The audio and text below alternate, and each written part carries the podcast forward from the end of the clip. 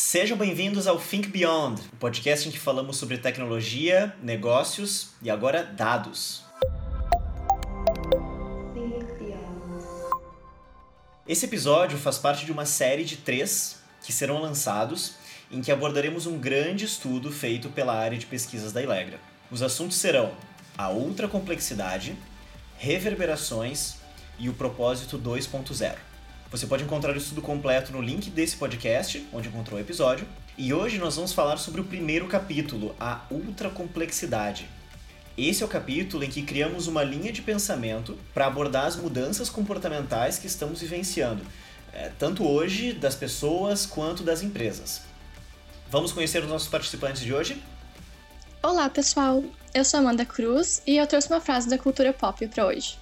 Para onde nós vamos, não precisamos de estradas. Enquanto o Doc se referia a carros voadores no futuro, aqui a ideia é mais pé no chão. Oi, bom dia. Eu sou a Lígia Kras. Eu vou conversar com vocês sobre todos esses momentos super complexos que a gente está vivendo aí e tentar descomplexificar um pouco. e eu sou o Guilherme. E mesmo tendo desativado todas as notificações do meu celular, fazendo limpezas frequentes nos e-mails, eu não consigo mais acompanhar tudo que acontece nesse mundo, gente. Bem-vindo ao nosso mundo atual. Isso aí. Pô, obrigado, Lígia. Obrigado, Amanda. Uh, vamos começar com a nossa conversa, né? Eu, poxa, eu já consegui aqui pegar o estudo antes, dei uma bela lida nele, me aprofundei bastante. Tem muitas coisas, assim, que me chamaram a atenção. A principal delas é o seguinte, né? Nós lançamos, nós finalizamos esse estudo, ele tem pouco tempo e junto do meu comentário ali atrás sobre, poxa, não consigo mais me manter atualizado, tem uma série de coisas nesse estudo que, cara, já está vencido, já está desatualizado. É incrível como a velocidade, né, essa velocidade que as coisas estão mudando hoje. A gente vê as notícias e cinco minutos depois todo mundo já esquece. Poxa, essa semana já teve também a questão de, do assunto da discriminação racial, uma série de coisas. E isso me fez parar para pensar no seguinte, né? O que que hoje faz com que a gente pare e dê atenção para algum assunto? O que que é válido a gente continuar olhando com atenção? E aí, dentro desse assunto, das coisas mudando tão rápido, Lígia, eu queria começar te fazendo uma pergunta, assim. Tu que, poxa, tem uma experiência enorme na indústria de tendências, digamos assim, não é uma indústria, né, mas é uma área de conhecimento. Tu que tem muita experiência nisso, tu é uma antropóloga com uma porrada de experiência. Como é que esse, essa mudança tão rápida de informações que a gente está vivendo, como é que isso está mudando? Assim? Como é que muda a nossa confiança nas grandes fontes de informação de tendências? Isso funcionou nas últimas décadas, né? A gente tem grandes institutos, grandes é, centros de pesquisa lançando estudos e tendências, mas hoje a informação muda tão rápido. Como é que como é que está acontecendo isso? As pessoas escutam isso? Qual é a mudança desse, de, desse cenário que a gente está vivendo hoje? Pois é, Gui, é exatamente isso. Uh, historicamente, as pesquisas de previsões, né, seja futurologia, tendências ou cenários que estariam por vir ainda, na última década principalmente, isso estava muito em alta, essa aposta proposta de empresas contratarem, pagarem bem caro, por sinal, para entender um pouco de macro cenários de até 3 a 5 anos, principalmente.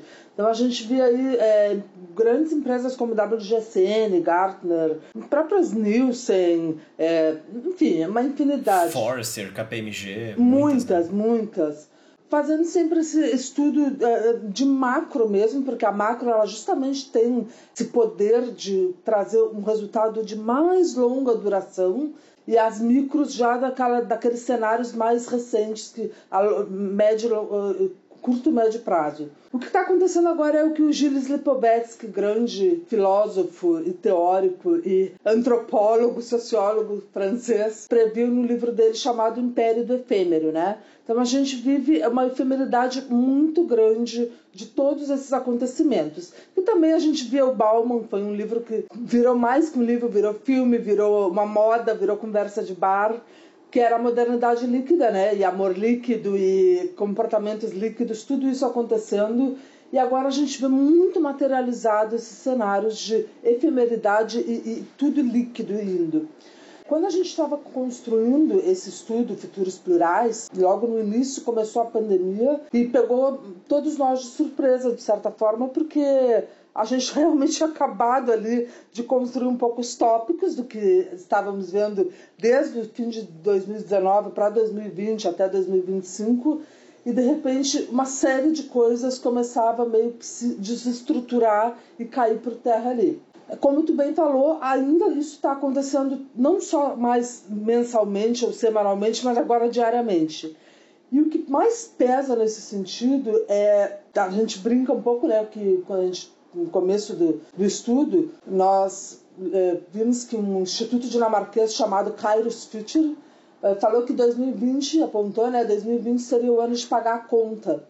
E essa conta seria relativa, na verdade, às grandes corporações, né? A gente vai falar um pouquinho mais adiante, como que isso estava acontecendo, as pessoas cobrando. Só que o que está reverberando, e daí já mais contando até um pouco do capítulo 2, mas para que a gente possa entender, é essa conta ela está vindo para cada um de nós, pessoas físicas. Ou seja, hoje, se você não publicar no seu Facebook sobre é, a morte do menino de ontem, o que você publicou anteontem sobre a morte de George Floyd nos Estados Unidos é inválido. Ou seja, se você não demonstra um dia após o outro que você continua, né, espécie de melhoria contínua da sua preocupação real, é, enfim, toda uma questão de que envolve ética, humanidade, sensibilidade, não ter frieza, você é cobrado o tempo inteiro. Então isso acaba pesando muito porque no dia de hoje, é, que a gente está gravando esse podcast aqui, ontem no Brasil teve, por exemplo, a sua maior alta de mortes pelo Covid. É, então já afeta todo mundo. É, são cenários muito diários, um em cima do outro, de coisas complexas. E olha que loucura, isso nunca acaba, né? Isso nunca acaba, é sempre uma coisa depois da outra. É, é, é George Floyd, é racismo, é o menino que morreu, aí uh, recorde de mortes. Uh, eu até comentei né, no início que, poxa, esse é um, o primeiro capítulo do estudo, é um em que a gente apre apresenta uma série de coisas que eu me dei conta que estão datadas, mas o objetivo é bem esse, né? O objetivo é justamente uma crítica de como é que como é que a gente vive nesse mundo complexo hoje? Então, poxa, todo um estudo feito super recente com coisas que Poxa, a gente não falou de racismo nesse estudo, por exemplo. Olha que coisa complexa, né? Mas eu, eu queria pegar esse gancho que tu comentou sobre o ano de pagar a conta. Nós até conversamos antes da, da gravação do podcast aqui e nós vimos que é uma coisa que tem muita gente. Essa questão de pagar a conta tem muitas como é que eu posso dizer, muitas fontes diferentes, né, falando sobre o ano de pagar a conta. Eu até comentei contigo que eu já vi algumas religiões falando e dando a sua explicação sobre o ano de pagar a conta. O que, que é esse, o que, que é esse movimento que, que tá acontecendo assim com relação ao ano de pagar a conta? E aqui eu trago um exemplo, poxa, bem dor de muita gente que vai estar nos escutando assim. É, é, o que, que é pagar a conta? Eu vou dar um exemplo e tu vai conseguir explicar isso no teu discurso com certeza. Por que, que o Nubank consegue me cobrar 7% de juros ao mês e o Santander ainda me cobra 14%? Tô dando dois exemplos aqui, mas isso se aplica a muitos bancos, né? É, me ajuda com esse link aí, esse ano de pagar a conta e esse exemplo que eu acabei de dar aí. Exatamente, muito bem colocado. É, esse ano de pagar a conta, na verdade, é, é como quando a gente fala, né? Tipo, te espero lá fora, tu vai ter que pagar. E agora não tem mais jeito, porque para vocês terem uma ideia, a Coca-Cola lançou uma propaganda essa semana, é, super bonita, mostrando todos os cenários das pessoas em casa, vivendo é, todos esses novos rituais que a gente começou a viver de três meses para cá, né, que envolvem a casa, envolvem as interações né, online, enfim. E os comentários maciços das pessoas eram não adianta nada você fazer essas propagandas bonitas enquanto o seu plástico está matando milhões de animais dentro dos oceanos. Nossa. Isso é pagar a conta, né? Então, assim, é, as pessoas cada vez mais atentas, muito atentas às práticas e às teorias que grandes corporações, principalmente, primeiramente, né, porque como eu acabei de falar, agora também essa conta já está sendo muito transferida para o humano, para a pessoa física, porque a gente está num desespero de buscar culpados, de certa maneira, para um momento em que o mundo está em crise. Então, quando a gente está na escola e lê os livros lá sobre é, a Idade Média, sobre a Revolução Francesa, sobre né, períodos muito conturbados em que houve grandes revoluções e também grandes melhorias para a evolução do ser humano, a gente pensa, meu Deus, como deve ter sido tenso. E agora esse é um momento de muita tensão. Só que também tem que pagar essa conta, né? Então, primeiro bate na porta de grandes empresas. E o que as pessoas estão reivindicando é um pouco isso. É, quando tu me pergunta, por exemplo, nossa, mas a gente nem tinha falado em racismo, nada. A gente não tinha falado em racismo, mas de certa maneira o fio dessa tendência ele está presente aí. Porque a gente está falando o tempo inteiro em uma coisa que é se importe. Não seja frio, não demonstre que você não se importa. Seja verdadeiro, né? Seja autêntico. E aqui a gente está até dando spoilers do, do segundo e do terceiro capítulo do estudo, né? é porque a gente fala muito do, dessas questões de terceira e é muito legal porque é, todos os assuntos estão conectados, né? Eu até queria só trazer mais um exemplo rapidinho dessa semana para vocês verem. Desculpa, te interrompi. Não, é eu que te interrompi, eu falo muito. Mas é que, é, é, então, é tanta informação que vai entrando que a gente nem pensava que ia falar. Mas é, uma coisa que aconteceu essa semana que é muito interessante é os esportistas, os atletas, eles estão no Brasil sendo essa semana principalmente sendo muito cobrados em relação a essa questão do racismo, porque lá fora grandes astros da NBA, do basquete americano, é, puxaram os protestos, foram para a rua, falaram, olha, talvez eu, eu esteja aqui encerrando a minha carreira, atores de Star Wars, sabe? E aqui as pessoas estão dizendo, cadê o Neymar, cadê o Ronaldo, cadê os negros que, né?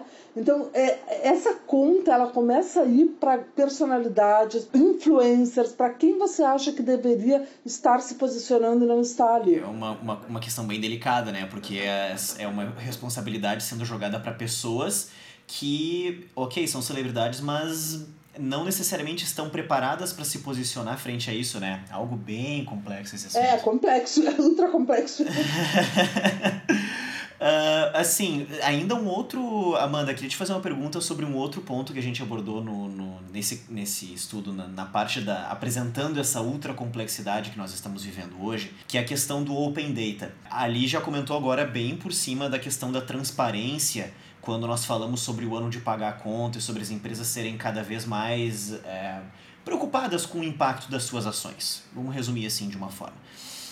E uma coisa muito legal que a gente abordou também no estudo foi a questão dos governos fazendo hackathons que é uma técnica que surgiu lá na TI, poxa, vários anos atrás, mas basicamente uma técnica para se conseguir é, chegar a soluções novas para problemas. Os governos estão fazendo esse tipo de ação com as suas populações para encontrar soluções para seus problemas comuns. Como é que está ligada essa questão do governo com essas iniciativas de transparência, pelo que tu identificou no estudo? Então, pensando nessa questão de transparência, existe um movimento mundial chamado Open Data, que visa tornar os dados abertos ao público justamente o que tu falou é o que eu acho mais interessante, é o que as pessoas podem fazer com esses dados. Assim como existem plataformas que permitem a colaboração entre desenvolvedores para a criação de um código, muitos governos criam esses modos de incentivar a população a chegar a soluções criativas para problemas que já existem, que são os hackathons. E tem um que é mundial, que é o Global Legal Hackathon, que reúne diversos países para pensar em como facilitar o acesso à justiça. E eles trazem pessoas de campos diferentes, advogados, desenvolvedores, designers e administradores, para que eles unam as suas expertises e juntos cheguem a uma solução para o desafio que é imposto para cada time. Poxa, legal. E, o que, que tu viu assim já de resultado? O que, que essa galera tá conseguindo atingir?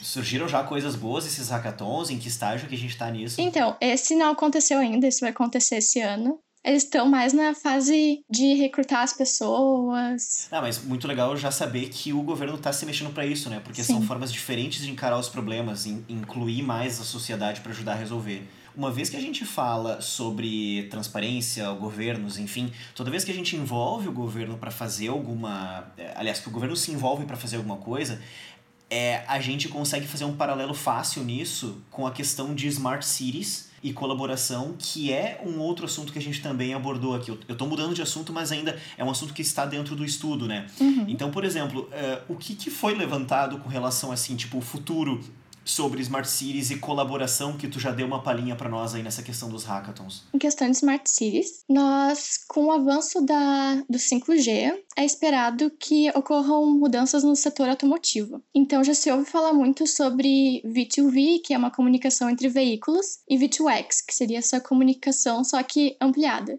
Daí incluiria infraestrutura, pedestres e redes de comunicação. Só pra, desculpa te interromper, só pra me achar que V2V é vehicle to vehicle. Isso. Ah, legal. E V2X é com todas as coisas. Vehicle para qualquer coisa, legal. E o que é interessante nessa parte é que além de aumentar a segurança, porque tem todas essas informações circulando que ajudam a evitar colisões, e essas, essas informações elas circulam para todo mundo, para os motoristas, para os ciclistas e para os pedestres também, através de gadgets. Para os pedestres seria através de telefone, por exemplo. Também tem a questão da adaptabilidade ao cenário. Assim como hoje tem aplicativos que ajudam a desviar de um congestionamento, essa tecnologia seria capaz de apontar que, olha, tá chovendo ali na tua frente, então eu aconselho que tu pare em algum lugar aqui por perto, porque é uma chuva pesada que atrapalha a visão. E daí também pode ajudar com acidentes e até apontar que alguém está dirigindo de forma perigosa próximo de ti. E dessa questão da colaboração que tu trouxe agora há pouco, existe uma organização global fundada em 2016, a 5G Automotive Association, ou a 5GAA,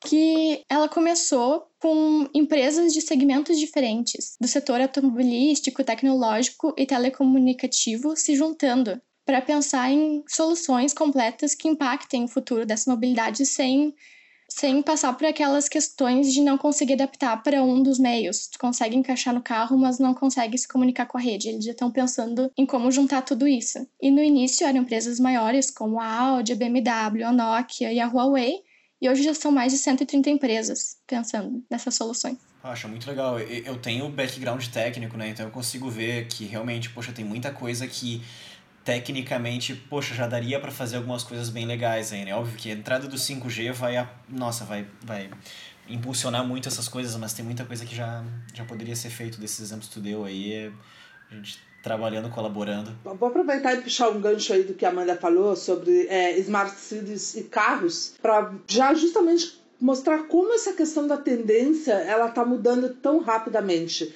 É, nós tínhamos até o quatro, cinco meses atrás, um cenário todo moldado que levou muito tempo para ser moldado, que era o da mobilidade né, das grandes cidades inteligentes do mundo, é, não só Oslo, que é a mais considerada mais, mas Canadá, Estados Unidos, Espanha, Alemanha, trabalhando muito para tirar os carros das ruas colocar mais né, ciclovias, bicicletas e dar muito empoderamento para o pedestre. E isso vinha funcionando maravilhosamente bem e de uma maneira que as pessoas começavam a tomar os espaços públicos, né? Então, praças, é, calçadas, ruas, e, e, com isso diminui a violência, porque quanto mais pessoas na rua, é, mais seguras as pessoas se sentem. E aí a pandemia chegou, e qual é a grande perspectiva que a gente tem agora?